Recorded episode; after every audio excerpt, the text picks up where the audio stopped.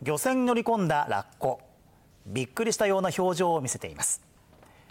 今月15日根室市の花咲港から3.2キロの沖合で操業していた昆布漁船にラッコが乗り込んできたのを漁師の根塚和明さんが撮影しました。びっくりしたよね。海で見ることはあるけど乗ってる来ることねえからね。ラッコは船を保護するためのフェンダーと呼ばれる干渉材をよじ登ってきました。フェンダーにはラッコの噛んだ跡が残っています。乗った本人もびっくりしたんじゃないの？顔あった時はすぐ海で飛び込んだからね。ラッコはこの前日にも根塚さんの船に乗り込んでいました。根塚さんは同じ個体だと思うと話しています